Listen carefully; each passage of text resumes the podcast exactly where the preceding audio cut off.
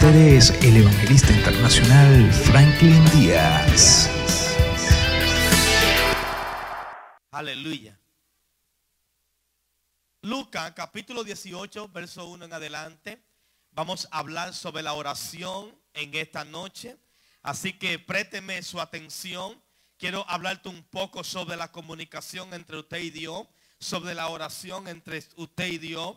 Aleluya. Y quiero compartir este paisaje bíblico. Cuando lo tengan me dicen un amén. Tres personas lo tienen. Cuatro personas lo tienen. Amén.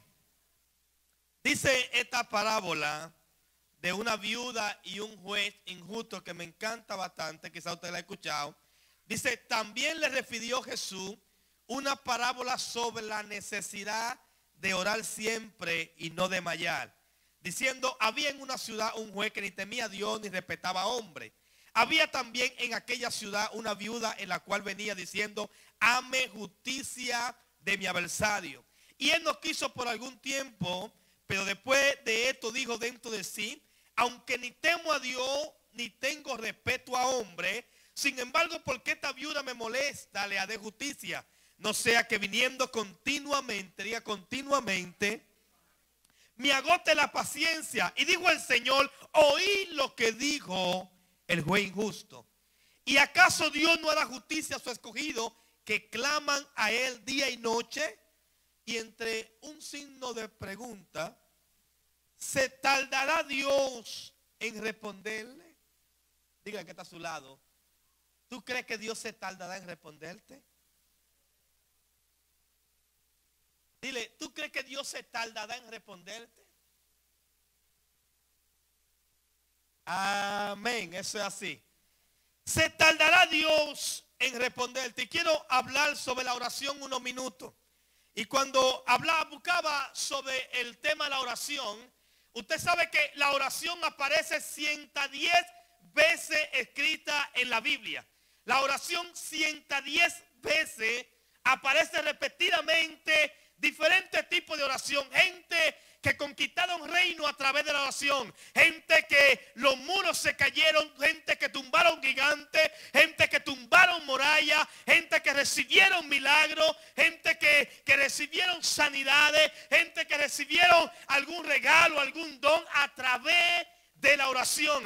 Jesús empieza esta parábola diciendo, como no deben de mallar, hay un principio o tiene que haber un principio en nuestra vida todo el tiempo y es que nosotros debemos procurar ser hombres y mujeres de oración en nuestra vida. No solamente en la iglesia, no solamente en nuestra casa, sino donde quiera que nosotros estemos, tenemos que, tenemos que siempre procurar ser hombres y mujeres de oración. Jesús le hablaba, o la palabra le hablaba, le decía, no desmayar. Porque hay gente que desmaya en su oración. ¿ah? Hay gente que se descuida y sabe algo. Todo aquel que se descuida en la oración. Todo aquel que se descuida en hablar con el reino. Todo aquel que se descuida en conectarse con Dios tarde o temprano. El diablo lo va a hacer caer. Mm, alguien está conmigo. Por eso decía en la parábola, empezando este verso, también le refirió Jesús una parábola sobre la necesidad de orar siempre y no de mallar. No es que un lujo, es que es una necesidad. Nosotros no podemos estar sin orar. No nos podemos acostar sin orar. No nos podemos levantar sin orar. Dice la palabra que Daniel era un hombre, un vivo ejemplo de oración.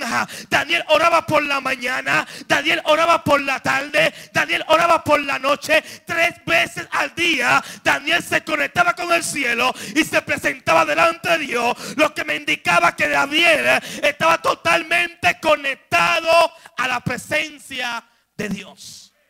Diga conmigo, la oración te conecta. La oración te conecta con Dios. Cuando tú vives una vida de oración, una vida de oración a ti es difícil que el enemigo te engañe. Los sentidos se te agudizan, se te, se te, se te expanden. La revelación llega sola. el discernimiento se te abre. Porque tú vives conectado con el cielo. Entonces, lo que quiero enseñarte en el día de hoy es que Jesús le decía, no puede desmayar tu oración. Es verdad que a veces hay momentos de batalla. Es verdad que a veces estamos en el trabajo afanados. Es verdad que a veces las cosas terrenales nos quitan quizás de que nosotros nos conectemos con Dios como tenemos que conectarnos. Pero la familia, ni el trabajo, ni el carro, ni cualquier cosa sobre esta tierra debe impedir de que nosotros nos conectemos a través de la oración con el Rey de Reyes y Señor de Señores.